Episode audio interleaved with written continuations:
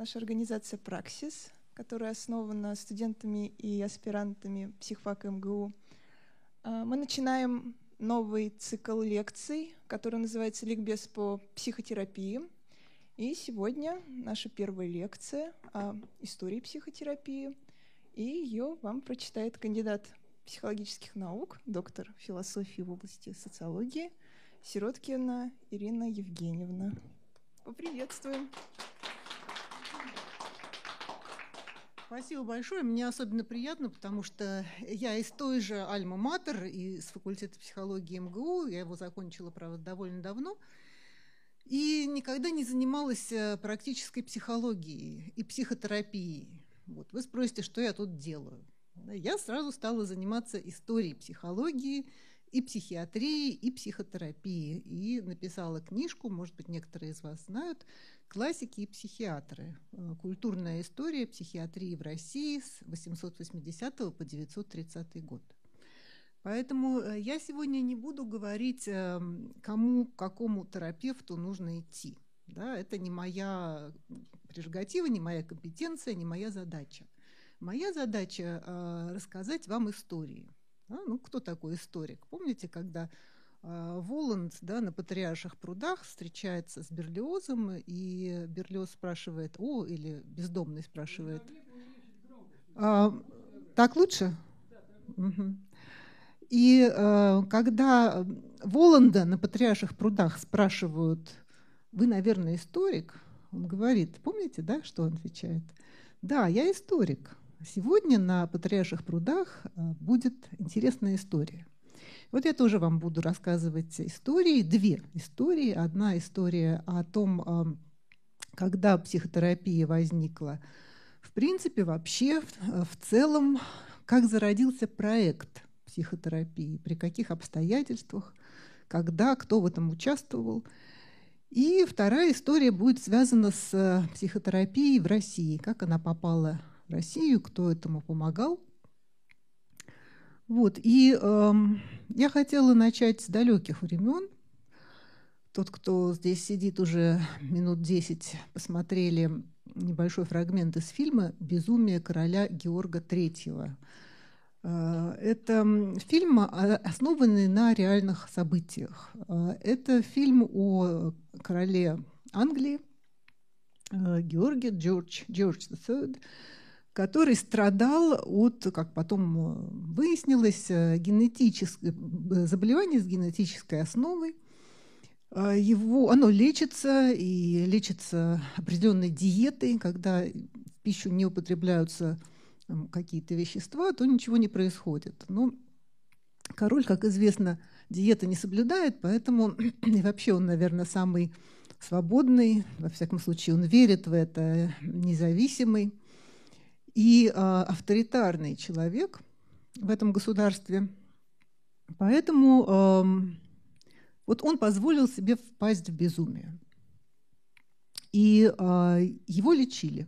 Да, решено было после того, как он э, начал с возбуждением произносить э, какие-то странные нонсенс речи, когда он начал эм, вредить собственному здоровью, у него начались язвы на ногах, он срывал повязки, расчесывал эти язвы, они не заживали, делал прочие безумства, ну, говорил какие-то непристойности, в частности, в присутствии королевы и придворных дам. И вот э, терпению двора пришел конец, и было решено короля лечить. И тогда только что появилась психологическая медицина. Психологическая медицина – это одно из первых названий психотерапии, как вы понимаете. Потому что психотерапия, что это такое? Ну, из самого слова следует, что это лечение психологическими средствами, лечение психических расстройств психологическими средствами. И первым названием э, вот этого лечения, этого вида лечения э, была психологическая медицина, psychological medicine. Мы до этого еще дойдем. А сейчас мы посмотрим этот фрагмент. Я, к сожалению, не смогла найти с э, переводом на русский язык или даже с русскими субтитрами, поэтому я вам сейчас э, опишу, да, что, э, о чем речь идет. Ну, тот, кто знает английский, все прекрасно поймет. А, Томас Уиллис эм, – это имя психиатра. Психиатров еще нет. Они называются mad doctors, да, доктора эм, для сумасшедших. И он придумал новый метод лечения. У него есть э, больница э, в сельской местности, в Линкольншир, графство Линкольншир, Линкольн, Линкольншир. И э, там э, его пациенты лечатся в том числе трудотерапией, как сказали бы мы сейчас, э, разводят овец и копаются в земле. И он приступает к лечению короля в полной уверенности, что он это может делать. А до этого у короля были другие доктора, они были очень робкие, они говорили, вот, Ваше Величество, не хотите ли принять ванну? А, ну, естественно, это ни к чему не привело метод Уиллиса оказался действенным. А, ну, конечно, мы сейчас не можем сказать о событии, о лечении, которое имело место несколько столетий назад, что там подействовало, да, какая была эффективность э, еще доказательной медицины, когда а, отслеживаются результаты лечения, сравниваются на больших статистических выборках, конечно, не существовало. Томас Уиллис в прошлом священник. У него нет медицинского образования – а, но он придумал что-то очень важное и, как оказалось, потом эффективное. Он придумал лечение терапевтическими отношениями, то есть отношением доктор и больной. Но для этого, для того, чтобы лечение совершилось, больной должен признать себя больным. Король, конечно, этого не хочет делать. Давайте посмотрим. Эм, он достаточно, он очень драматичный, да, это, можно сказать, центр фильма. Это такое сердце фильма, но он еще и эм, то, что вы увидите в конце, это страшное, в чем обвиняют часто психиатрию. Я не хочу сейчас вдаваться в какие-то дешевые обвинения, это э, не моя роль. Я считаю, что психиатры ну, немножко в скобках скажу о своем отношении, да, а, я считаю, что психиатры, а, быть психиатром очень неблагодарная роль. А, общество требует от психиатров удалить от него, из него каких-то людей. И психиатры должны это выполнить, при этом показать, э, не показать жестокости, показать милосердие. И э, в идеале вернуть этого человека выздоровевшим в, в это самое общество, которое совершенно не обязательно хочет Э, принимать. Ну, это так, замечание в скобках. Все-таки мы сегодня будем больше о психотерапии. Вот то, что вы увидите в конце, это благодаря чему психиатрия э, завоевала плохую, дурную славу. Но где-то в середине отрывка есть такой эпизод, который для нас сегодня очень важен. Когда э, происходит выяснение отношений, так можем сказать, между доктором и королем. Кто из них э, кого контролирует? Конечно, король привык, привык к тому, что он контролирует всех. Да, он никому не подчиняется. Он не признает себя больным. И в какой-то момент он говорит э, Уиллису, доктору Уиллису, I keep you in my eye. Я, я за тобой слежу. И Уиллис отвечает тут же, срезает его. No, sir, I keep you in my eye я за вами слежу. И вот здесь происходит э, смена ролей. Ну, давайте посмотрим. Если что-то не ясно, спрашивайте, я буду останавливать и э, переводить. Yes. Do you know, Mr. Greville, the state of monarchy and the state of lunacy share a frontier? Hmm. Some of my lunatics fancy themselves kings. he He's the king. Where shall his fancy take refuge? We do not use the word lunatic, sir, in relation to His Majesty. Well, who's to say what's normal in a king? Hmm? Deferred to, agreed with, acquiesced in.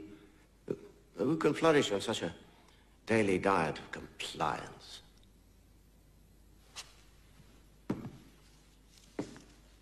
To be curbed, stood up to. In a word, thwarted, exercises the character Elasticates the spirit, makes it more pliant. It's the want of such exercise that makes rulers rigid. Chop, chop, the king, the king. This is the king, sir. Whom I must cure. Now your fellow is straight as a ruler. Straight as a ruler. Straight as a ruler done by a ruler. And another beside that, and another beside that, until you have as pretty a ploughed field as you pass this side of silence. That put us out of our kingdom tomorrow. We would not. I have a farm.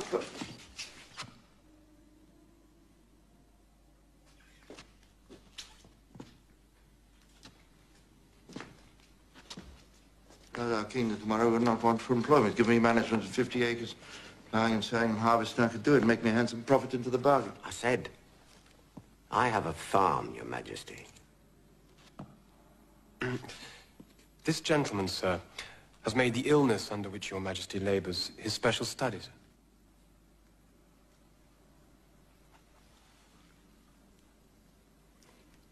A mad doctor, is it? I'm not mad, just nervous. I shall endeavor to alleviate some of the inconveniences from which Your Majesty suffers. Inconveniences. Insults. Assaults. Insults besides rubbed into these wounds. Look. By your dress, sir, and general demeanor, I'd say you were a minister of God. Oh, that's true, Your Majesty. I was once in the service of the church. Now I practice medicine. Well, I'm sorry for it. You've quitted a profession I've always loved and embraced one I most heartily detest. Our Saviour went about healing the sick. Yes? But he had not 700 pounds a year for it. well, it's not bad for a madman.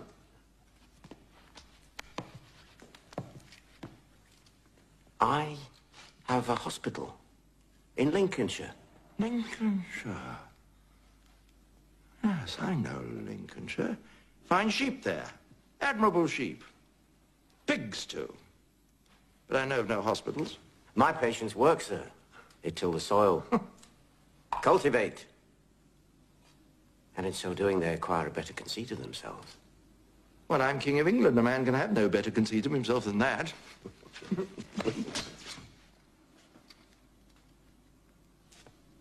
Do you look at me, sir? I do, sir. I have you in my eye. No, I have you in mine. You're bold, sir. But by God, I'm bolder. Do not look at me. I'm not one of your farmers. You must behave, or endeavor to do so. Must! Must! Whose must is this? Your must or my must? Get away from me, you scabby bumsucker. Lincolnshire lick fingers! Clean your tongue, sir. Clean your tongue. I tongue. will not. I'll be a guest in the graveyard first. Very well. If your majesty will not behave, you must be restrained.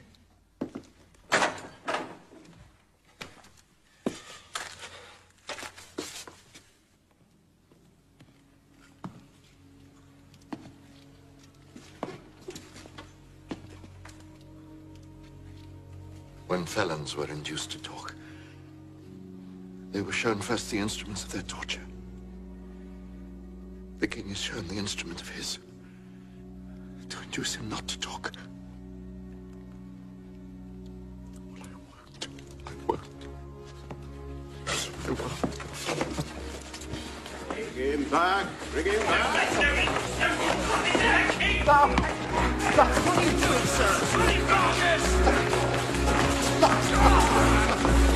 I'll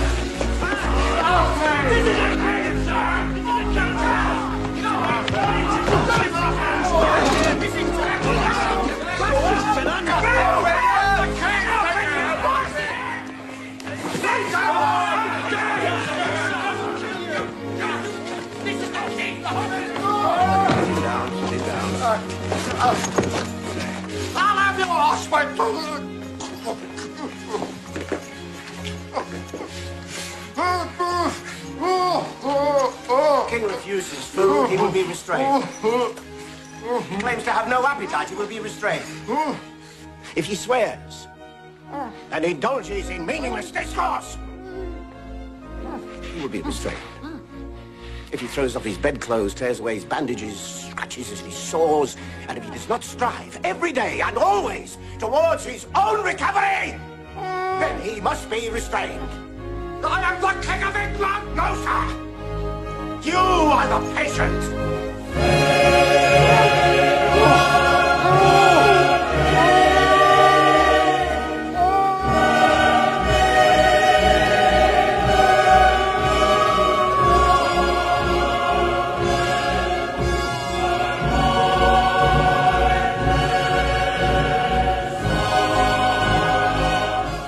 Такой тяжелый конец, да, а, но а, вы заметили в середине вот этот поединок а, короля и доктора, и когда доктор берет верх да, над ним и уже может себе позволить э, даже сопротивляться, даже связать, даже ограничить свободу самого короля. Конечно, придворные там все в ужасе, и это душераздирающий момент.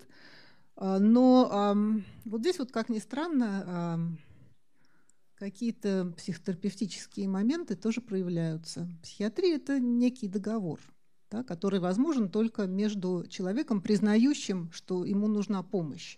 Король в этом отрывке абсолютно с, с ясным сознанием, как я уже сказала, он шутит и подсмеивается, э, говорит, что вот неплохой, там, 7, 7, 700 фунтов в год неплохая выручка для меддоктора, для до, доктора, для сумасшедших. Но а, у него есть одна э, проблема, самая большая с точки зрения психиатра, он не признает себя больным. Да? То есть он во всех отношениях э, нормален, кроме того, что он не видит своей болезни. Реальной, реальной болезни. А, так вот, мы эм, посмотрим, как эм, психотерапия развивалась, потому что, как я сказала, это еще не психотерапия, это только ее самое начало. И помогут нам в этом а, такие комиксы.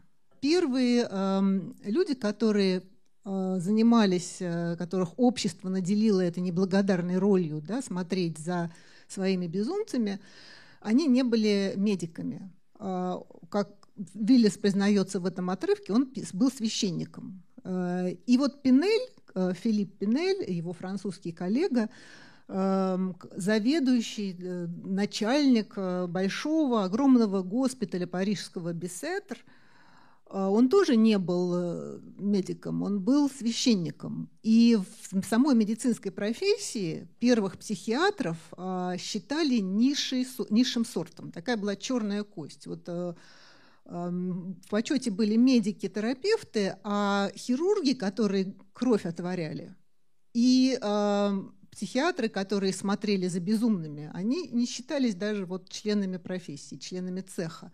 Они были скорее надсмотрщиками, да, на них э, смотрели как на э, надсмотрщиков, на, на тех людей, которые вот э, э, роль которых по- покрепче запереть и держать, не упускать.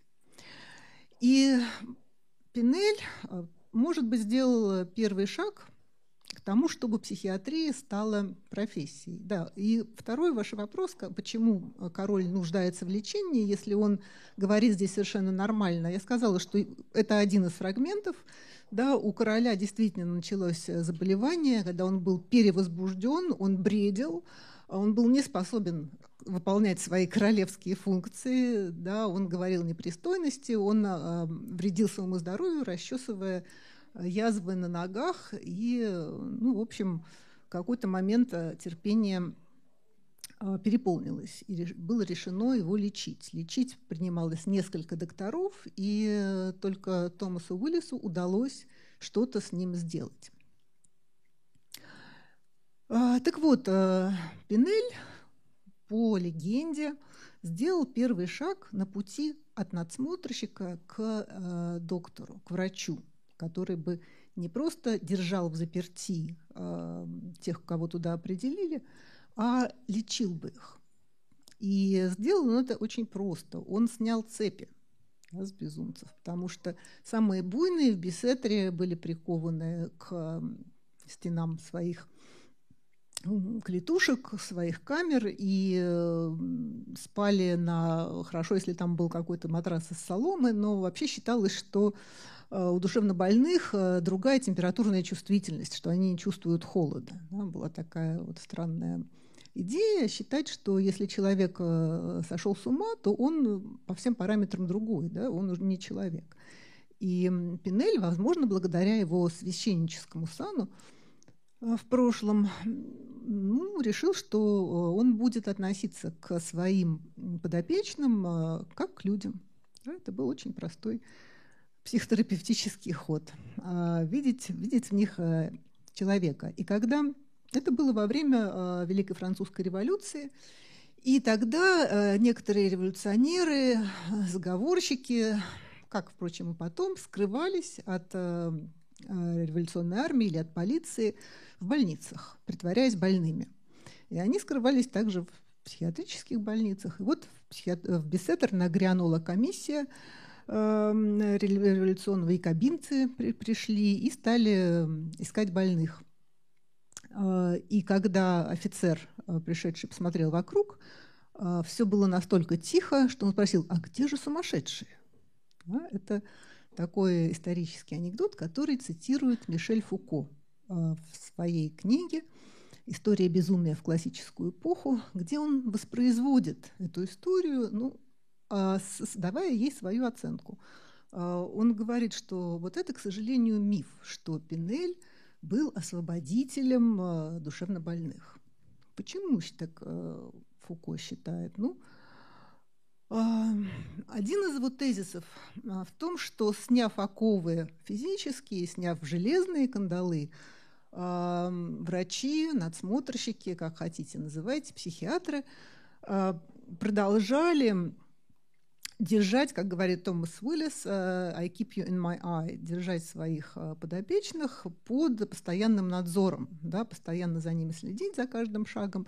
И если они а, делали неправильный шаг, они э, были, бывали наказаны. И как э, пишет Фуко в книжке «Surveiller и punir», «Надзирать и наказывать», вот в частности этому служили, служила сама архитектура э, домов э, умалишенных, как тогда они назывались, э, и которые стали активно строиться в это время, да, когда э, ну, в психиатрии постоянно не хватает мест, во-первых. Чем больше больниц строится, чем больше койко-мест открывается, тем больше оказывается больных, и постоянно требуется новое строительство. И это само по себе интересный феномен, он сегодня нас не будет, э, мы не будем его анализировать, но вот это так. И новые больницы строились э, по рациональному плану. Что такое рациональный план? Чтобы отделить э, буйных больных от тихих, да, чтобы они друг другу не мешали, не повредили, не дай бог. Мужчин от женщин, это тоже важно. И э, для того, чтобы санитарам, врачам, э, смотрителям, дядькам там, э, можно было, удобно было наблюдать за больными. И по такому принципу была устроена э, одна из э, самых известных тюрем эпохи просвещения Пентанвилл, и многие э, больницы так строились. А, вот для того, чтобы этот принцип э, «I keep you in my eye», «я за тобой слежу», он э, как-то там реализовывался, было легче реализовать. И один из первых, одно, один из первых, э, э, одно из первых мест, которое не было похоже на тюрьму, из которого и началось психологическое лечение или психотерапия, появилась примерно в это же время. Это все эпоха Великой Французской революции и принятие декларации первый раз, э, да, первый в мире декларации прав человека. И, возможно, поэтому она, это, принятие этой декларации, вообще мысль о том, что у человека есть права, что он гражданин, а не просто подданный, э, она привела и к реформам э, психиатрического дела. И это произошло, а, вот мы сейчас были во Франции с Пинелем в Париже, вместе встречались, а первый такой приют или убежище а, появился в Англии, в Йорке, и он так и назывался «The Retreat». Сначала он просто назывался «Убежище».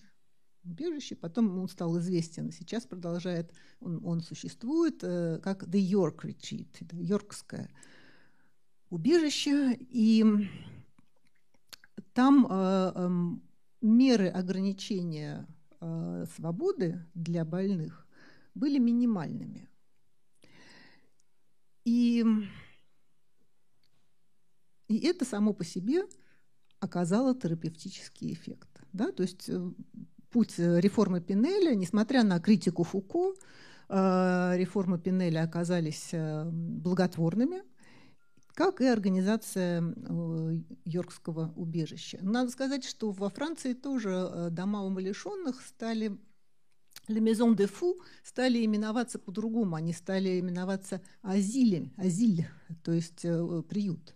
То есть приют для тех, кому нужно э, какое-то время провести в изоляции, в благотворной тишине, в относительном уединении, кого нужно взять из э, очень проблемной конфликтной семьи и дать ему возможность прийти в себя почувствовать себя индивидом, человеком.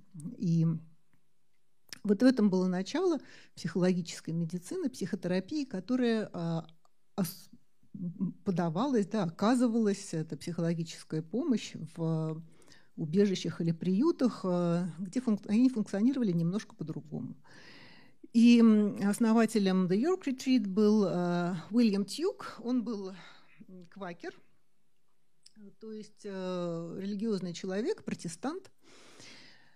И э, квейкерство – это очень этическая э, конфессия, секта, ну, можно сказать, секта, официальная церковь, наверное, считает, хотя сейчас она конфессия, когда э, люди считают всех друг другу равными. Да, вот основатель Джордж Фокс, основатель квекерства, не снимал шляпу перед вышестоящими. Хоть это будет король, хоть это будет граф. И он всем говорил «ты», «thou». И а, вот проникнутый этими идеями Уильям Тьюк, квакер, последователь Джорджа Фокса, а, основал свое убежище. Ну, причиной этому был случай с молодой девушкой, которая была тоже э, членом общества друзей. Квакеры называют себя друзьями – которая поступила в э, психиатрическую больницу и э, очень быстро умерла да, из-за, видно, обстоятельств, в которых она попала. И э, Уильям и его два сына, э, Самуэль и Дэниел Тьюк, э, которые потом взяли на себя руководство убежищем, они э, издали вот э, такие учебники, которые так и назывались руководство по психологической медицине, медицине. Или э, еще словарь психологической медицины. И как же лечили в убежище? Ну вот э, то, чего хотел Томас Уиллис, и он, в общем, это э, реализовал, лечили трудом, трудотерапией. Квакерство – это очень ну, вообще протестанты, да, вы знаете, что есть работа социолога Макса Вебера «Протестанство и дух капитализма», которая доказывает, что вообще весь честный бизнес, да, не, не просто капитализм как получение сверхприбыли, а идея честного бизнеса, она родом из протестанства протестанства. И надо сказать, что квакеры, как у нас раскольники, всегда были самыми честными бизнесменами, купцами, там, торговцами. И и вот эм, труд был культом для квакеров. Естественно, если они во что-то верили, что что-то может помочь, э, это труд. И еще а, одним из средств лечения были чаепития. Чаепитие у хозяина приюта, и особенно у хозяйки, когда безумные, так называемые, приходили в гостиную, в парлор, там накрывала, хозяйка накрывала на стол, и они разливали чай и чувствовали себя а, нормальными людьми, цивилизованными людьми. Вот а, введение в эту логику цивилизации, да, в труд, который приносит уважение и заставляет почувствовать свое достоинство, и э, человеческие отношения, следуя им какие-то этикету, они были благотворными. И если вы сейчас заглянете, вы можете посмотреть на сайт э, Йоркского убежища The York Retreat. Э, первое, что вам скажут, что мы не больница, да, мы нечто другое. А что, что это другое? Ну, может быть, лучше всего э, его э, можно описать как психотерапевтическое заведение. Но поступают туда, естественно, добровольно. Там никого не, не привозят в неотложке психиатрической, а люди туда приходят сами, когда понимают, что или вот-вот сорвутся, или что им трудно сейчас справиться с собой и с ситуацией. А, но вернемся к институциональной психиатрии, к психиатрии такой мейнстрим, основное да, течение психиатрии. Что происходит? Как я уже сказала, э, вот больницы, эм, дома умалишенных или желтые дома, они получают более пристойное название приютов, лезазиль, э, но э, при этом приюты увеличиваются. Персонала, как всегда, не хватает. Да? Доктор может быть только один вот он главный врач, все остальные его ординаторы и санитары. И э, в этих больницах собирается по несколько тысяч людей. Вот в больнице Сальпетриер, где главным врачом был Шарко, э, было пять тысяч женщин. Ну, там были и женщины преклонного возраста, которым просто не, некуда, бабушки беспомощные, которым некуда было идти, или бедные, которым негде было жить, но еще и было а, довольно много да, людей, женщин, страдающих какими-то клиническими расстройствами. И вот эм, условия ухудшаются, и опять растет число э, душевных заболеваний, то есть нет э, терапевтического эффекта, излечения нет. Э, больные проводят там долгое время, становятся хрониками, заполняют койки, которые нужны свежезаболевшим, а те не могут сразу, как люди, которые поступают, им не могут сразу оказать лечение, им становится хуже. В общем, кризис психиатрических больниц. Кризис психиатрических больниц – и э, возникает такая теория, которая у нас существовала, э, и, может быть, помните, э, в бриллиантовой руке шампанское по утрам то, плю, плюют только аристократы и дегенераты. Да? Вот слово дегенерат это, это диагноз. Это психиатрический диагноз, потому что получает распространение теория вырождения или дегенерации, что человечество вырождается, в нем накапливаются из поколения в поколение болезни от всяких вредностей жизни, от вот плохого воздуха, от шума, от, все это действует на нервную систему, и алкоголь, и наркотики, все это приводит к тому, что через там, три или четыре поколения а, семья прекращает, род прекращает свое существование и вымирает. Очень пессимистическое время. И вот именно в это пессимистическое время, когда ну что делать, нечего, ничем мы не можем помочь. А надо сказать, что медикаментов никаких еще нет. Вы понимаете, да, что трудотерапия и лечение там, свежим воздухом и а, терапевтическими отношениями – это единственное, что есть. И возникают в это время разные направления психотерапии, как, как раз чтобы преодолеть так называемый психиатрический пессимизм. Ну, э, одно из направлений, ну, можно э, это не называть психотерапией, но сельскохозяйственные колонии, вот то, что мы видим на, нижней, на нижнем комиксе, на нижнем рисунке, ну, это продолжение того, что начал Уиллис и ему подобные. Они и у нас существовали. Вот у нас э, в теплом стане, например, была большая колония которая потом стала колонией толстов, толстовцев. Так получилось, что э, последователи Толстого, мы сегодня еще будем вспоминать Толстого, э, это я вам так скажу, что э, очень близка эта философия того, что природа лечит. Природа лечит и близка и э, психиатрам, психотерапевтам, вот такая, такая натуропатия, да, сейчас даже есть для этого термин, и близка последователям Толстого, ему самому. И организуется такое посемейное презрение, когда хронических больных отселяют из, психи... из э, больницы в семьи, крестьянские семьи, с тем им что-то для, за это платят, и они там живут, ну, как в семье, да, и, э, может быть, они поправляются от этого. Может быть, и нет, но, во всяком случае, они присмотрены, за, за ним есть уход. А, и следующее направление – это амбулаторное лечение амбулаторное лечение, которое ну, вот во Франции, например, начинает психиатр Тулуз.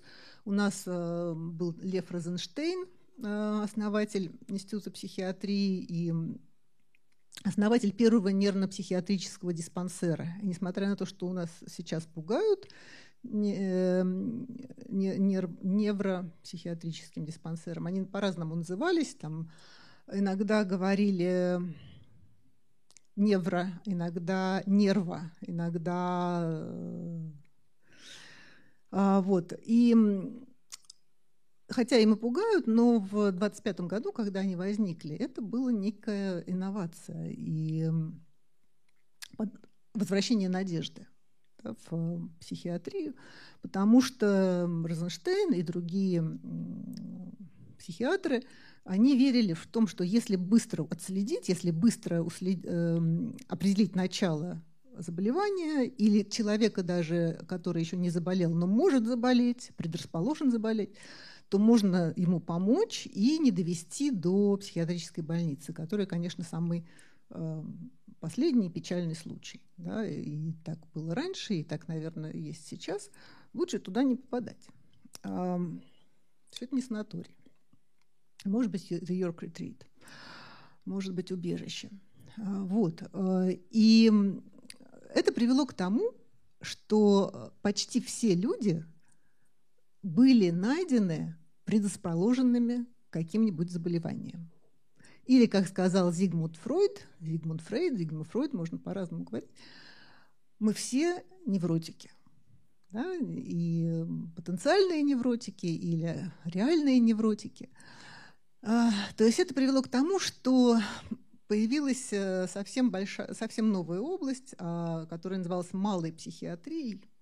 Малой психиатрией, наряду с большой психиатрией, которая занималась острыми э, бредовыми состояниями, галлюцинаторными, э, насильственными действиями, там, психопатиями и э, такими пятью, э, пятью самыми большими и самыми тяжелыми диагнозами, а рядом с ней образовалась малая психиатрия, которая занималась неврозами.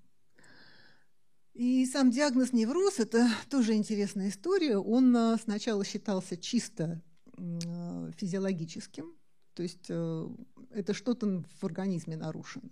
Стали искать, что нарушено. Не нашли. Поэтому решили, что невроз – это функциональное заболевание и что его могут лечить не обязательно врачи, а, а врачи не, не психиатры, а психотерапевты. И первоначально неврозов было два, которые вот сейчас уже их нет, но когда-то они сыграли очень большую роль в возникновении психотерапии. И все клиенты Фрейда, и, и Юнга, и других многих э, хороших людей, они были либо истериками, либо неврастенниками. Да, вот было два больших невроза – истерия и неврастения.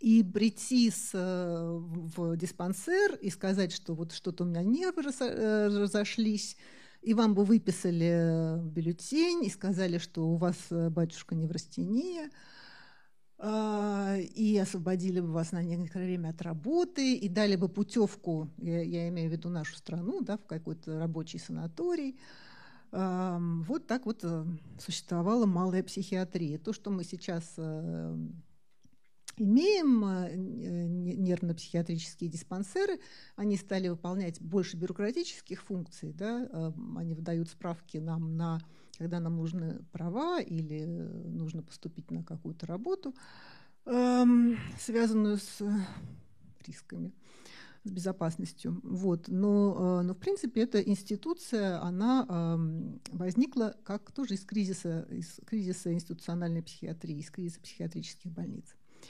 И, наконец, э, хотя мы не говорим уже немножко позже, э, кризис психиатрии привел к движению антипсихиатрии. Антипсихиатрия, она самая, пожалуй, была критическая, критически направленная по отношению к институциональной мейнстрим психиатрии. И она очень радикально сказала, что пациенты психиатрических больниц, они не больные, да, и надо их отпустить или в, крайнем случае предоставить им просто место для жизни. А, и это движение стало возможным еще и потому, что наступила эра медикаментозного лечения.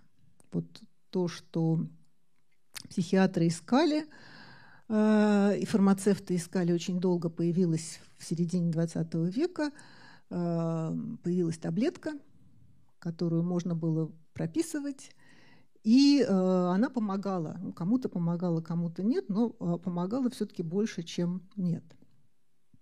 И потом появилось новое поколение таблеток. Сначала первое поколение э, нейролептиков, транквилизаторов, э, прочее были очень, э, с очень серьезными побочными показаниями и просто э, неприятная вещь.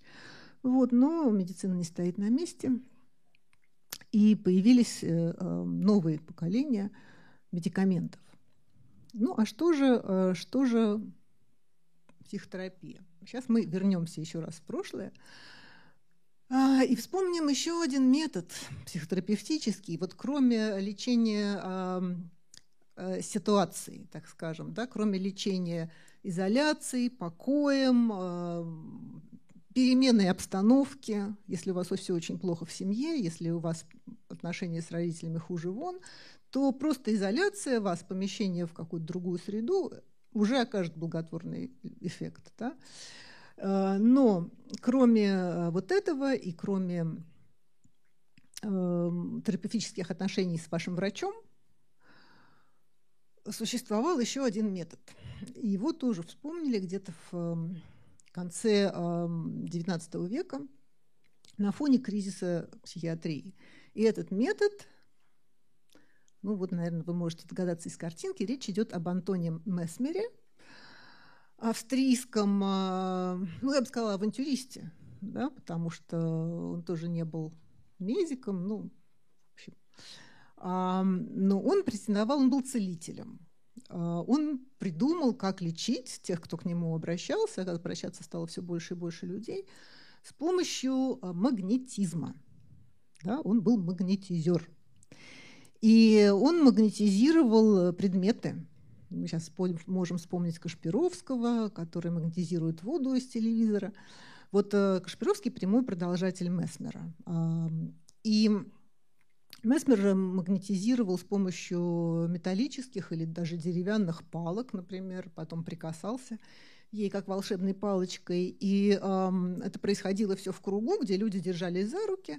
Когда Месмер дотрагивался палкой до одного, проходила да, вибрация такая, судорога проходила по всему кругу. То есть флюид, Месмер предложил теорию флюида, он тек, протекал по э, цепи всех собравшихся, и он обладал целительным эффектом. И люди говорили, да, нам лучше стало. И он даже вылечил, якобы вылечил от слепоты одну слепую музыкантшу.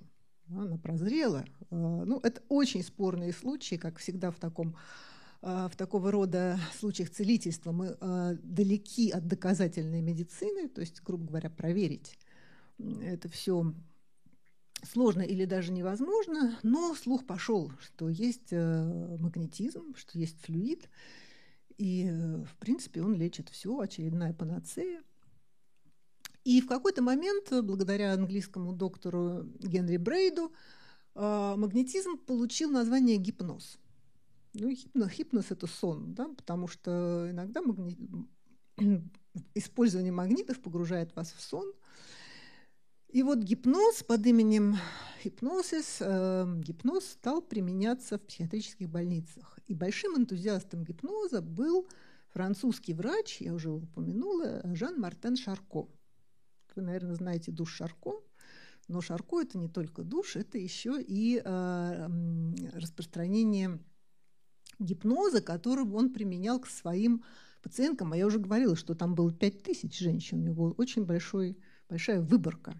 И э, он любил эксперименты. Э, он давал такие еженедельные лекции, любил эксперименты и любил их э, презентовать. Да? Он был такой перформер, он был театральный человек, увлекался театром, искусствами, рисованием. Вот, кстати, один из его рисунков, он, видимо, скучал на собрании и зарисовывал такие барочно-готические мотивы. И э, на, на своих «La leçon du mardi», на вторничных лекциях он собирал не только медицинский мир Парижа, но и весь парижский бомонд. К нему приезжали дамы светские, чтобы смотреть на его эксперименты с гипнозом. Больше всего поддавались гипнозу по его оценке истерички, то есть женщины, страдающие неврозом, а, которому дали тогда назвал название истерия. Сейчас истерия ушла из э, руководств, из э, классификаторов, да, э, diagnostic manual, diagnostic statistic manuals, которые приняты в США и во всем мире как за основу для классификации психических душевных расстройств. Но тогда истерией болели, болела почти каждая вторая женщина. А, и у Шарко была даже любимая модель, любимая истеричка, ее звали Бланш. А, и вот она на, на этой картине, которая при, под гипнозом воспроизводит истерический припадок. Истерический припадок состоял, между прочим, каталепсии. Вот была такая, согласно Шарко, там было несколько стадий, конвульсии, э, э, такие большие очень движения всего тела, когда тело выгибалось и образовывало арку, гран мувмент. И было состояние, когда мышцы застывали, как бы, да, вот такая восковая, как воск, залитый в форму, э, мышцы застывали в фиксированном состоянии. И вот э, хотите верьте, хотите нет, это тоже одна из, э, ну, это видно одна из санитарок э, Шарко. Кстати, Бланш тоже, она недолго жила в Сальпетрер, она долго жила в Сальпетрер, но недолго под, в статусе пациентки, в статусе больной, потому что она потом стала считаться выздоровевшей и стала санитаркой. И ее судьба такова, что она была одной из первых эм, медсестер, работавших в рентгеновском кабинете. Они знали тогда еще опасности рентгеновских лучей. Радиация была еще только-только открыта. Она получила очень большую дозу и скончалась от рака молодой. Жертва науки. Вот. И, э, ну вот еще одна. И у Шарков в Сальпетриер был такой целый театр истерии. Этот театр истерии – эм, упоминали и вообще очень им интересовались э, французские сюрреалисты, потому что один из основателей движения, Андре Бретон, э, был э, санитаром, работал санитаром в психиатрической больнице в Париже. Вот, и они интересовались э, вот экспрессивностью, да, считалось, что эти женщины, они могут спонтанно выражать, не будучи актрисами, не будучи тренированными, обученными, спонтанно выражать любые эмоции и выражать их лучше, чем актрисы. И в Бретона, и в сюрреалистов есть такое же выражение сюрре... э, э, истерическая красота – ну вот, и в какой-то момент на э, эти вторничные лекции к Шарко, чтобы послушать метро, приезжает из Вены э, скромный врач, который занимался невролог, да, по специальности невролог. Э, он занимался исследованием э, тканей мозга, э, тогда был таким биологически ориентированным человеком – которого зовут Зигмунд Фрейд. Зигмунд Фрейд, э, в общем, уже не молодой человек, но, может быть, не такой вот, как там внизу с, с такой бородой солидной. Эм, и эм, он присутствует на сеансах Шарко.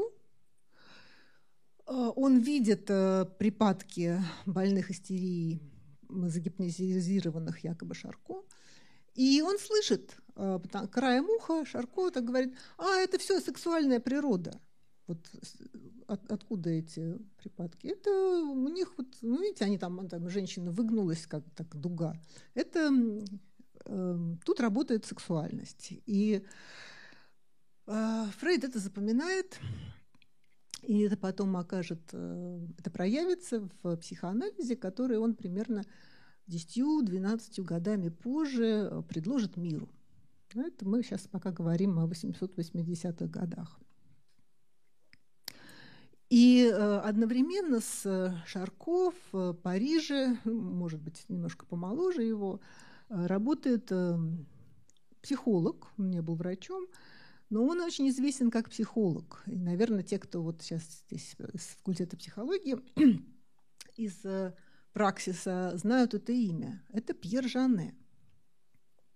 Пьер Жане э, занимается тоже гипнозом очень много. Он закончил университет, он поехал в провинциальный Гавр на севере Франции, и он работает в психологической, в психиатрической клинике – психологом, и он там встречается с так называемыми истеричками. Вот что можно сказать про этих истеричек? А про этих истеричек можно сказать, что это действительно очень хорошие актрисы. И э, вообще способные женщины, которым в том обществе очень трудно проявить себя, кроме как в семье, да, кроме как э, будучи хорошей хозяйкой. Они хотят чего-то большего. И, а, как говорят современные психологи, они фрустрированы, да, они не могут этого сделать.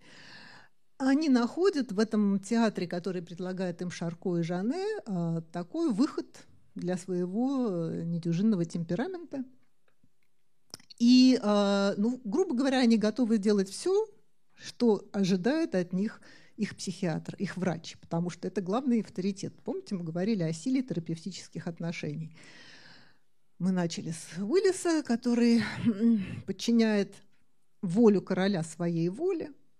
Да, а для вот этих э, эм, женщин-пациенток э, там даже их не надо завоевывать, да, потому что в их глазах врач, тем более там, главный врач больницы, профессор с такой а, окладистой бородкой, мужчина, мужчина, он, конечно, ну если не Бог, то э, очень высокий авторитет. И поэтому они очень внимательно всей, всеми фибрами души, всей своей интуицией хорошо развиты, прислушиваются к этому врачу. И они бессознательно, не надо, не надо думать, что они симулянтки, что они врут э, себе, другим. Они бессознательно делают то, что от них требует психиатр. Он хочет загипнотизировать, они впадают в гипноз. Он хочет, чтобы они представили э, три фазы истерического припадка, да, а строго предписанные. Там, сначала гран большие движения, потом каталепсия. Э, они это делают. И пациентка а, Жанне, а это, кстати, я взяла комикс из такой книжечки про Юнг, Юнга, и мы сейчас тоже к нему придем, в которой есть ошибка. Вот у кого хорошее зрение, там вверху может прочитать. В ходе работы со своим пациентом Леоном он, то есть Жанне, показал. Вот это не пациент Леон, это пациентка Леони. Леони, это женщина. И она нарисована это именно она. То есть это э, переводчик, ошибка переводчика э, на русский язык. И э, Леони, э, Жанна особенно значит, разговаривает с одной э, пациенткой этой больницы, с Леони, она проявляет необыкновенные способности. Например, она видит пожар дома Жанне, Жанне в Гавре, а дом в Париже. Да? Но она говорит, рассказывает об этом Жанне. И а Жанне это все записывает, есть, есть статьи. И потом он это все забывает потому что это становится ну, э, слишком ненаучным. Да? Критерии научности меняются, и вот что было, э, во что верили поколение Шарко, или раньше, или, или Месмер, э, вот все, во все эти магические дела с помощью магнетизма, а, выходит из моды. И Жанне потом об этом не пишет. Он занимается совсем другими вещами, э, что могут нам подтвердить студенты психфака. А к гипнозу, к истерии, к Леони уже не возвращается. Но он э, замечает а, что-то очень важное, что теперь стало основой психотерапии, одного из видов психотерапии, который называется психодинамической терапией. Он замечает работу бессознательного. Он понимает, что э, когда пациентка ему э, рассказывает какие-то вещи, которые она в принципе не может знать, кто это рассказывает, кто ему говорит. И вот смотрите, он, это либо остаточные воспоминания, либо что-то вроде телепатии. Значит, согласиться на телепатию он не может. Это слишком пока еще мистический феномен. Остается признать, что это остаточные воспоминания, которые ушли глубоко в какую-то, значит, темноту нашего, неосвещенную нашего, нашим сознанием. И он, ну, не, не придумывает, но он использует, он популяризирует выражение «бессознательное». И Фрейд потом с ним, потом такая была нехорошая э, ситуация с Фрейдом, кто первый придумал бессознательное. Потому что каждый из них считал, что он, и потом Жанне даже ходил к когда он был в Вене, он хотел зайти к Фрейду и поговорить много лет спустя. Значит, Фрейд то ли не открыл, то ли его не было дома. Э, такая история. Но э, возникает вот э, такая штука бессознательная, и она очень всех радует.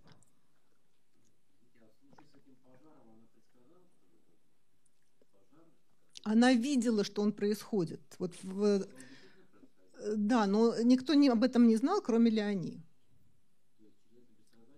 Ну, тогда не было интернета, да, где мы можем посмотреть, что происходит где-то, или там телевидение, или чего-то.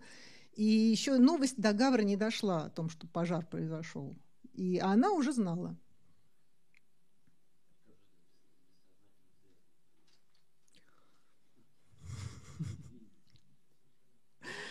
Ну, вот, э, понимаете, это было слишком опасно тогда отстаивать гипотезу телепатии. Опасно в своем кругу. Да? Ваши коллеги вас просто бы не признали. Сказали, это какой-то, эм, не знаю, эм, как у нас говорят, эм, колдун, да, назвали вас, но они бы доктором вас, э, это научная медицина не признает телепатии. Ну, есть парапсихология, она потом возникла, где, в которой проверяла такие вещи, связанные с э, телепатией, телекинезом и прочие увлекательные явления. Вот, да. А... Ну, с Юнгом, вот сейчас мы к нему перейдем. С Юнгом это интересно и неоднозначно. И вот э, смотрите, когда Фрейд э, почувствовал, ну это моя интерпретация, сейчас э, мы можем это обсуждать, но, видимо, Фрейд тоже почувствовал, что гипноз это не совсем научный метод, да, что там слишком много намешано всего и у Шарко, и у Жанне, что не позволяет это считать доказательной медициной. И он бросил гипноз, которым он сначала занимался. И, а что делать с пациентами? Он придумал новый метод. Новый метод, э, ставший тоже одним из очень популярных психотерапевтических методов, метод свободных ассоциаций. Ну, наверное, в этой аудитории все примерно да, представляют, что такое свободная ассоциация. Но если, я, если вот я сейчас дам какое-то слово одно, ну, например, кресло, какие у вас будут ассоциации? Кресло. Старик. А еще? Просто человек. А еще? Устал. Диван. Сиди, сидеть. Так, а еще? Какие-нибудь более фантазийные, может быть? Ножки, да. Как что? Плед, да, отлично, плед. Нет, я же говорю, что я не практический психолог, я историк. Я вам историю рассказываю, а вы уже сами делаете выводы. Вот. То, что вы сейчас э, дали мне, это ваши свободные ассоциации. Да? Вот у вас полная свобода ответить любым словом на слово «стимул». Слово «стимул» – кресло. Я, кстати, думала, что вот первая ассоциация «старик», она навеяна тем отрывком, который мы вместе посмотрели в начале, правда? Там как раз кресло, которое для ограничения свободы пациента, для связывания, для стеснения.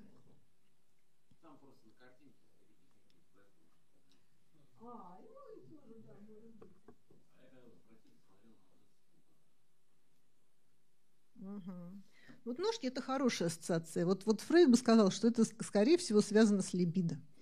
Но я так не говорю.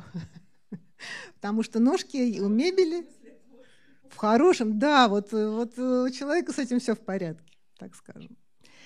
Ну, эм, говорите все, что приходит в голову, да, говорил э, Фрейд своим пациентам, и они выдавали эти ассоциации не с потолка, а из э, глубин своих каких-то остаточных воспоминаний, то есть из бессознательного. И особенно э, проявилась такая связь, что больше человек ассоциирует, когда у него есть какая-то, ну, более эффективно, более эмоционально вовлечен, когда слово «стимул» напоминает ему о его травме психологической.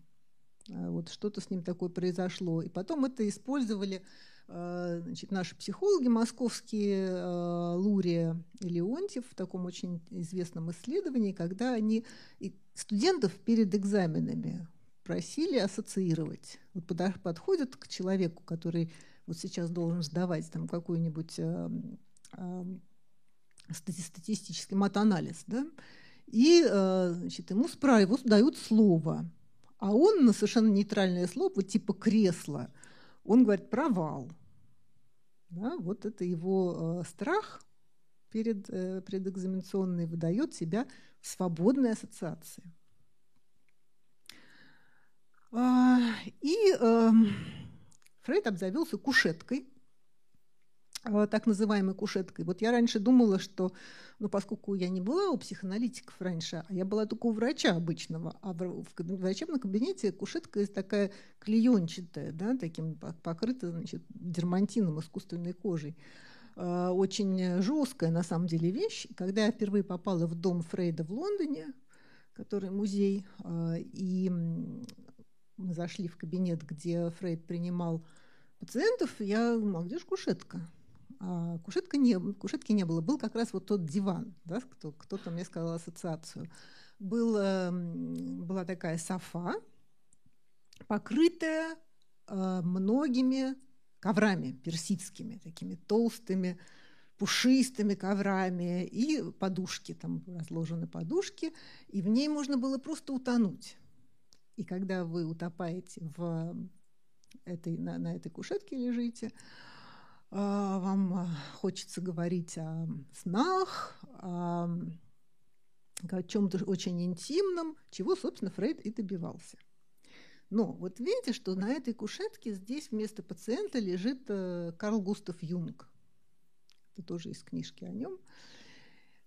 А, и Юнг был одним из э, первых, кто изнутри психотерапевтического сообщества, которое организовал тогда Фрейд, усомнился в правильности психоанализа, усомнился в частности в том, что бессознательное всегда сексуально, что бессознательное сформировано только э, либидо, то есть только сексуальной энергией наполнено. А у Юнга в голове было что-то другое. И он, э, усомнившись, он отошел от Фрейда, он стал предателем и изгоем, так, по крайней мере, его Фрейд считал, но сам он э, думал, что он открыл новый психотерапевтический метод. А новый психотерапевтический метод, э, он был связан с изучением древних символов, древних э, мифов, там, всяких легенд. Вот он античную мифологию погрузился, каких-то представлял нимф и кентавров, и он нашел много сходства между содержанием мифов и рассказами душевнобольных, даже в их ассоциациях, свободных ассоциациях. И особенно его поразил сон одного из его э, пациентов, который э, увидел солнце, а из солнца свисал пенис. И вот, э, вот возможно, он был такой, возможно, он был другой, трудно сказать, вот, э, но история умалчивается, но он двигался и производил ветер. И он сказал, а, так это же самый древний, один из самых э, древних индоевропейских мифов. И как вообще этот человек, который, у которого нет э, археологического, исторического образования, мог до такого додуматься? Эм, и Юнг пошел путем, ну, мы бы сейчас это могли назвать арт-терапией. Или есть такое направление символа драма, символ драма. Эм, да, символ драмы, то есть э, работа с разными э, существующими в истории культуры, культурными символами и другими артефактами э, такого с, с очень сильным историческим э, древним содержанием, таким как мандалы. Ну, вот Юнг рисовал мандалы, Юнг вообще э, был худож... с художественными наклонностями, он э, резал по дереву, делал скульптуру.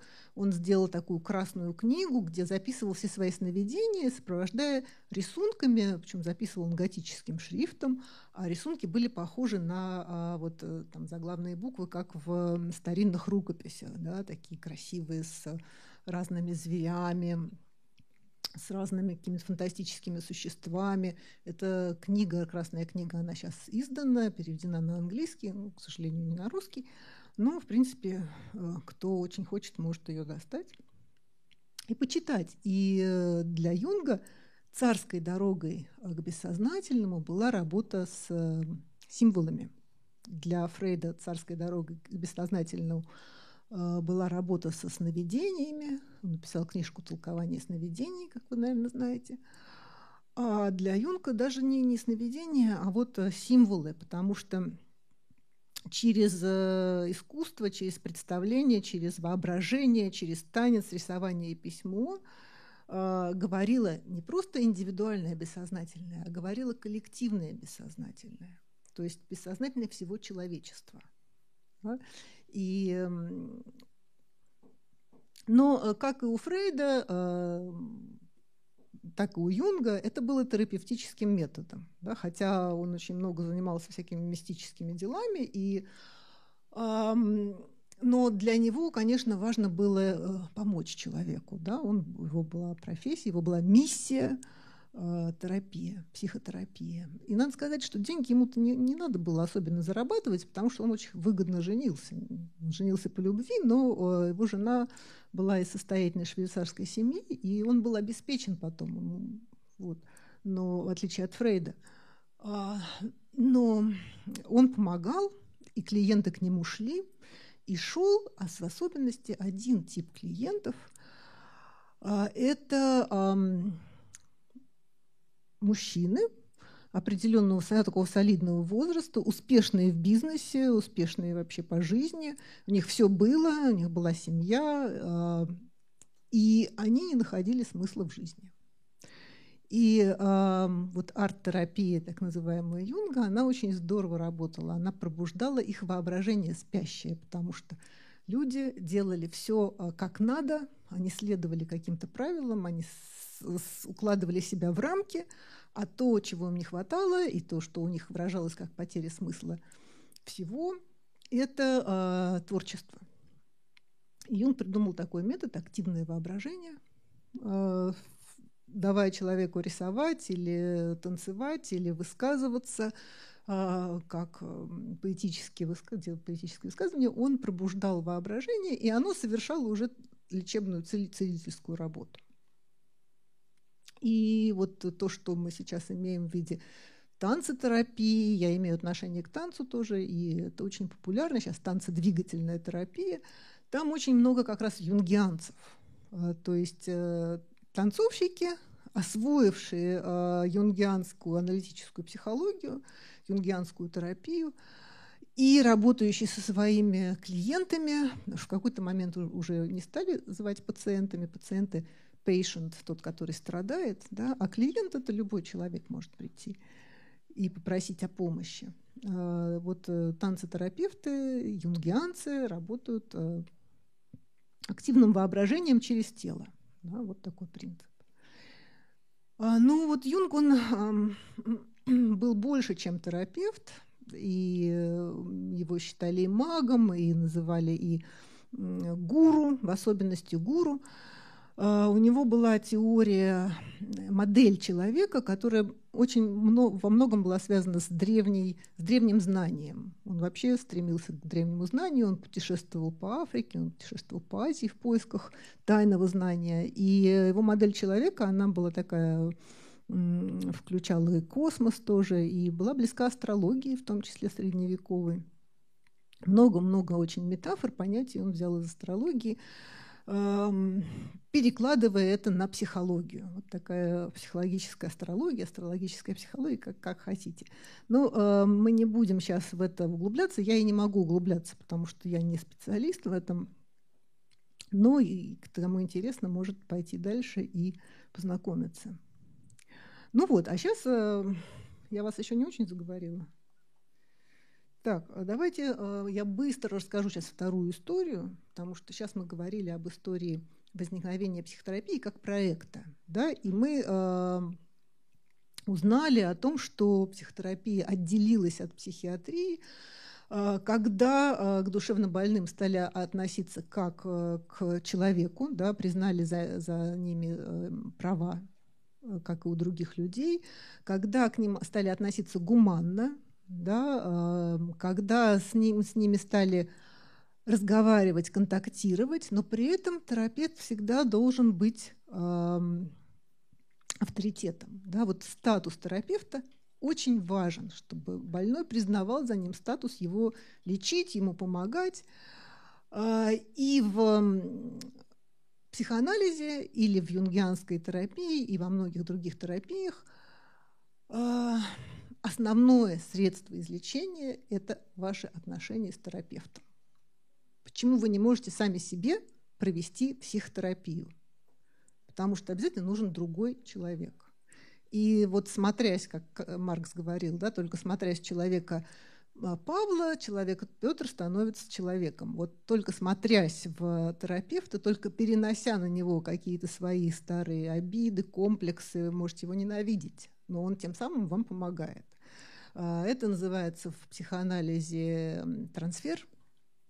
Это называлось в гипнотизме le rapport. Rapport – такая магическая связь, которая возникает а, между двумя людьми. Но это главное, вот это суть проекта психотерапии. Да, нужен другой человек, который будет вас слушать, который будет а, как, например, в гештальтерапии, вас провоцировать, который будет вас погружать в ситуацию здесь и сейчас, исключать из другого мира, с которым вы будете чувствовать себя свободно и давать ваши свободные ассоциации. Но вот это а, основная миссия, роль э, прежигативы психотерапевта. Как психотерапия попала в нашу страну? И вот мы сегодня уже вспоминали Толстого и его последователей, толстовцев, которые поселились в психиатрической колонии. То есть они заняли это вот место, когда э, колония там распалась. Вот эм, иллюстрация – это картина Репина, да, которая мгновенно была а, записками сумасшедшего Гоголя. И это воображаемый человек, это герой записок сумасшедшего Гоголя. А, и какое отношение к ним имеет Толстой, Лев Николаевич? А, Лев Николаевич в какой-то момент своей жизни тоже написал записки сумасшедшего.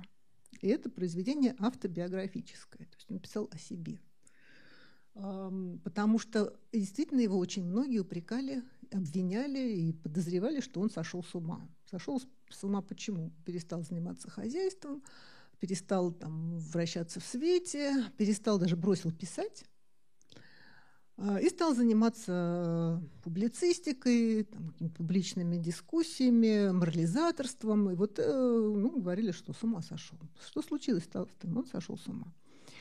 Ну, надо сказать, что Толстой и э, психиатрия, а, там есть много связей. Вот, в частности, дом а, Толстого в Хамовниках,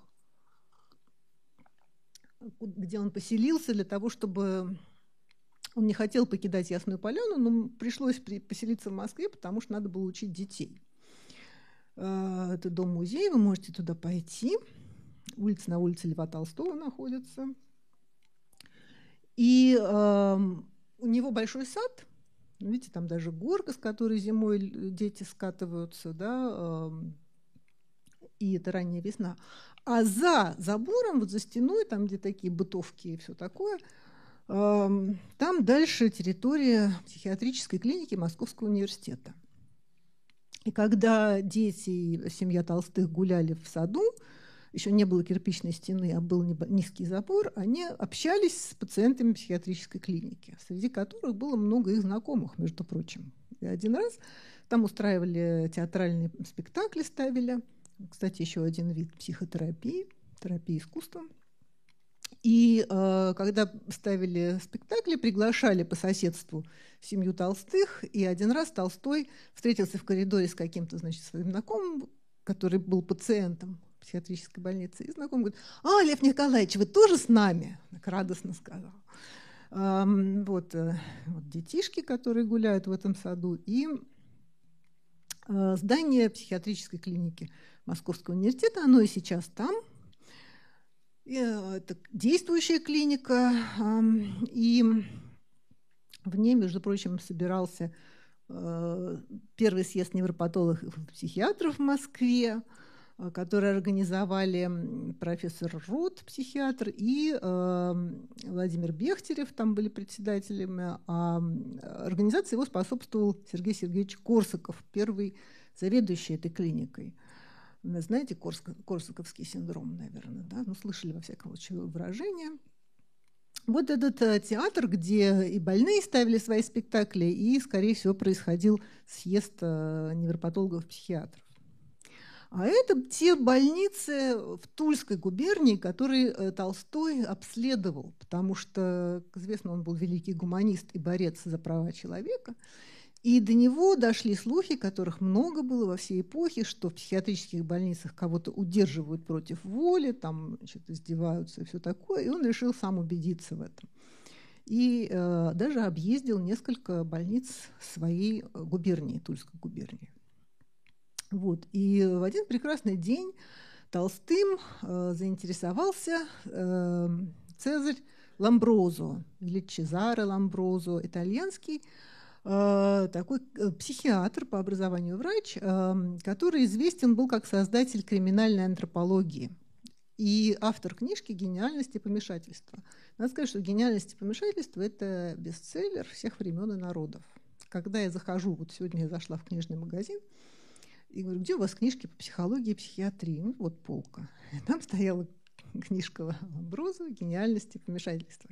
Та книжка, которую очень давно раскритиковали э, ученые, да, научные умы, за, э, ну, как обвинили его в лже-науке, что нельзя проводить связь между преступлением и строением мозга, наклонностью. Он хотел показать, что преступники, они все предрасположены а у них преступный тип. Вот они рождаются уже преступным типом, и показатель этого типа ямка, определенная ямка э, на черепе. Он исследовал черепа в разных там тюрьмах, в общем, мрачная это была история.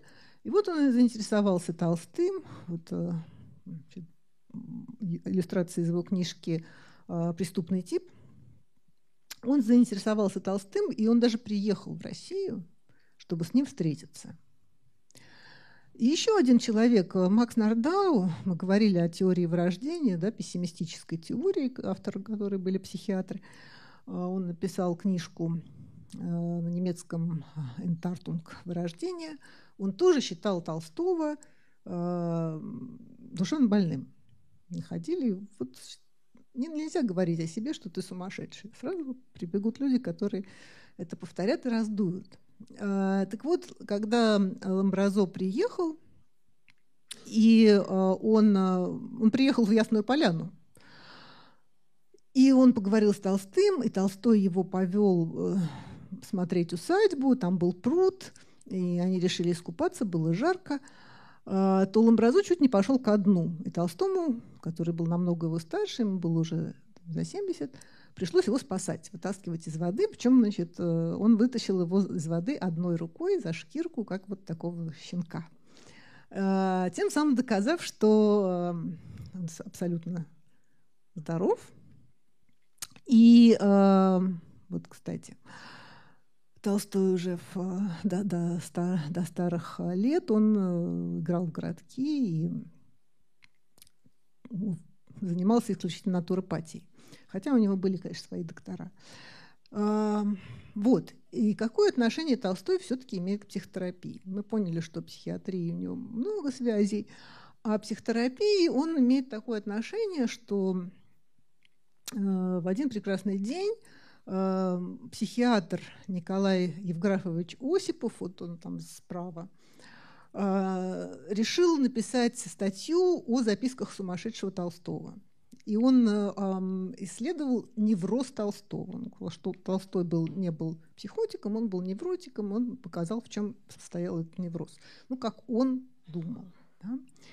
И Николай э, Евграфович Осипов э, видел все в таком значит, мрачном свете. Почему? Потому что он был, э, был учеником Корсакова, и он был одним из создателей психотерапии в нашем, нашей стране.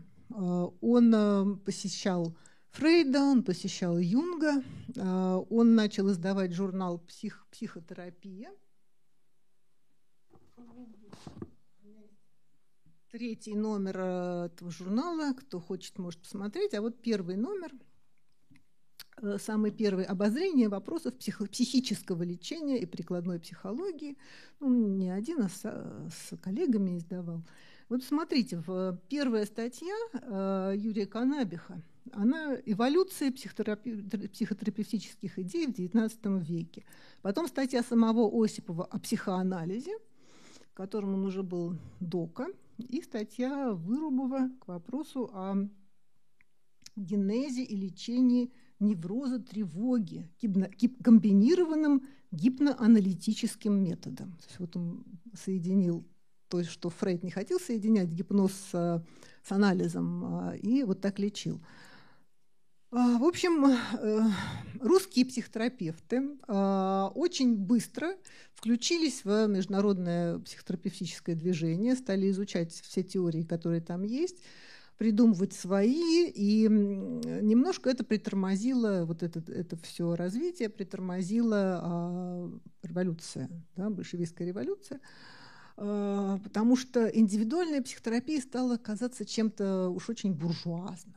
Ну, тогда все, э, что происходит старого режима, было э, повешен был ярлык буржуазности. И вместо индивидуальной психотерапии применяли тоже психотерапию, но групповую. Вот групповую терапию в довоенных советских психиатрических больницах. А еще э, Осипов, кроме Фрейда и Юнга, он посетил Поле Дюбуа. И Поль Дюбуа, как вы понимаете, француз, он предложил рациональную терапию. И рациональная терапия, она работает не с бессознательным, а с сознанием человека. Почему она рациональная? И э, Осипов не видел никакой, никакого противоречия между психоанализом и рациональной терапией. И настолько же любил Дюбуа, насколько и Фройда. И вот э, уже завершаем, все-таки быстренько пробежимся э, по тем направлениям психотерапии, которые существуют сейчас, которые там заявлены.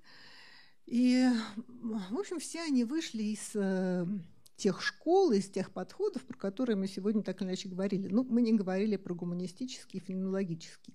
Но я вам хочу напомнить, что это только первая лекция цикла. Тут будут выступать представители разных направлений, и вы еще об этом много услышите. Ну вот мы говорили а, о психоанализе аналитической психологии и о рациональной терапии, которая продолжает, которая как бы в рамках находится когнитивного подхода. А сами виды психотерапии, вот они справа.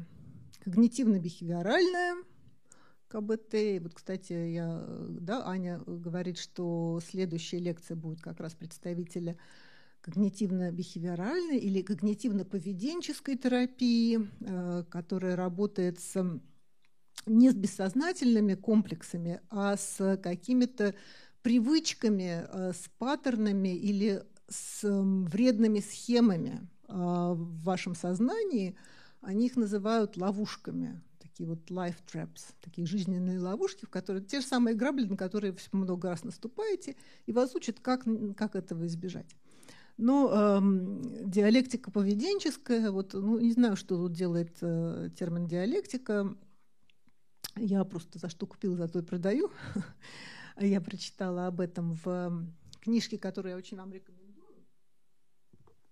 Э, правда, она не только о психотерапии, а называется «С ума сойти. Путеводитель по психическим расстройствам для жителя большого города». Написали два журналиста – которые сами э, страдают э, биполярным расстройством. То есть они знают э, психиатрию изнутри, на опыте, и лечились по-разному, и создали такую очень ясную, хорошо структурированную книжку Дарья Варламова и Антон Зайниев.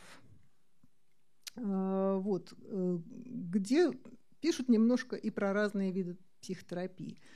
Но сейчас психотерапия э, уступает немножко по популярности медикаментозному лечению, потому что, конечно, прописать таблетку легче да, и дешевле э, самому пациенту. Это оказывается выгоднее. Но ну вот сейчас есть выбор.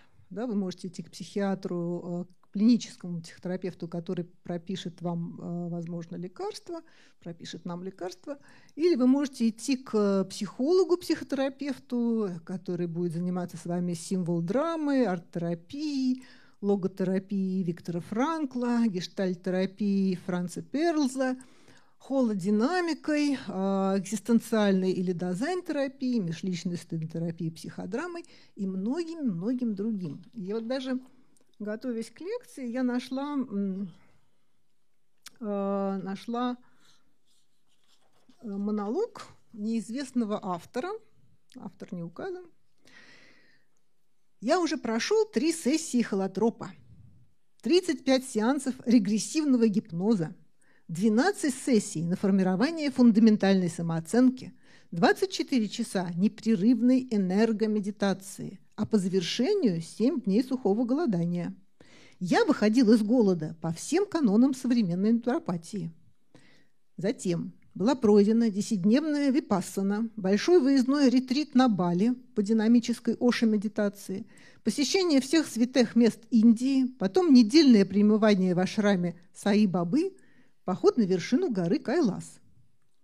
Я пил аяваску, жевал пиот и собирал псилоцибиновые грибы на слоновьих фермах в Таиланде, открывал взаимосвязь с космосом э, и так далее, и так далее. Я диагностировал карму по Лазареву, любил свою болезнь по Синельникову, отпускал прошлое по Новикову, по Новикову, звенел кедрами с Анастасией, сажал, сажал деревья и создавал школу счастья – прослушал 558 лекций Турсунова о счастливой семейной жизни, 108 лекций Рузова о том, как стать успешным и счастливым. Я досконально изучил психо, номера, чакру, физию, васту, хиромантию от Рами Блекта. Ну, тут еще одна полстраницы да, такого монолога. И заканчивается он так. Я не знаю, в чем может быть дело, но все же мне кажется, что мне еще чего-то не хватает. И вот эм, все это к тому, что сейчас э, психотерапия стала каждодневным таким вот э, феноменом, да, явлением э, обыденной жизни, потому что все, что когда-то было лечением, сейчас производится в виде услуг.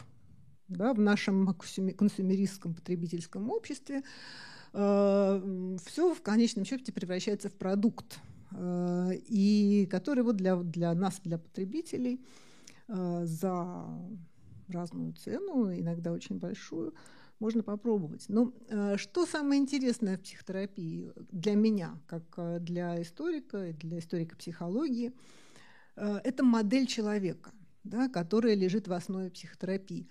от чего вас лечит психотерапевт? Что он видит в вас неправильного? И что он хочет восстановить? Вот а какая-то, одни из терапевтов а, хотят, чтобы вы были способны сохранять свою жизнь. Вот очень даже такая здравая цель. Автономное существование индивида. Другие терапевты, например, Юнг или э, Перлс в гештальтерапии – а, пытаются интегрировать разрозненные части души и восстановить изначальную целостность, что кажется мне достаточно смелым утверждением, что у нас была какая-то изначальная целостность. Но на этом основана огромная эта школа психотерапии, и не одна. А другие, вроде когнитивно-бихевиоральной терапии, хотят адаптировать вас к э, жизни в нашем сложном обществе, Э, скорректировав э, те плохие, вредные, неадаптивные привычки, паттерны и так далее. И гуманистические терапевты, и экзистенциальные терапевты будут вас развивать. Они будут э, стремиться к тому, чтобы вы не просто перестали страдать, но и приобрели способность к самоактуализации, стать больше, чем я есть. И вот э, такой Николай Козлов, автор сайта «Психологус» и психотерапевт с многолетним стажем, он так вот э, классифицирует. Он говорит, вот есть э, люди, которых тяготит, тяготят проблемы прошлого, позиции жертвы, и их жизнь определяет проблемы, а есть люди, которые понимают, что мы сами создаем свое прошлое, и они готовы с этим образом прошлого работать с помощью психотерапевта. Вот так. А, но, эм, как я сказала, психотерапии очень много. У них всех очень интересная история и, наверное, еще более интересное будущее. И мы вас с Некрасовской приглашаем на будущие лекции цикла.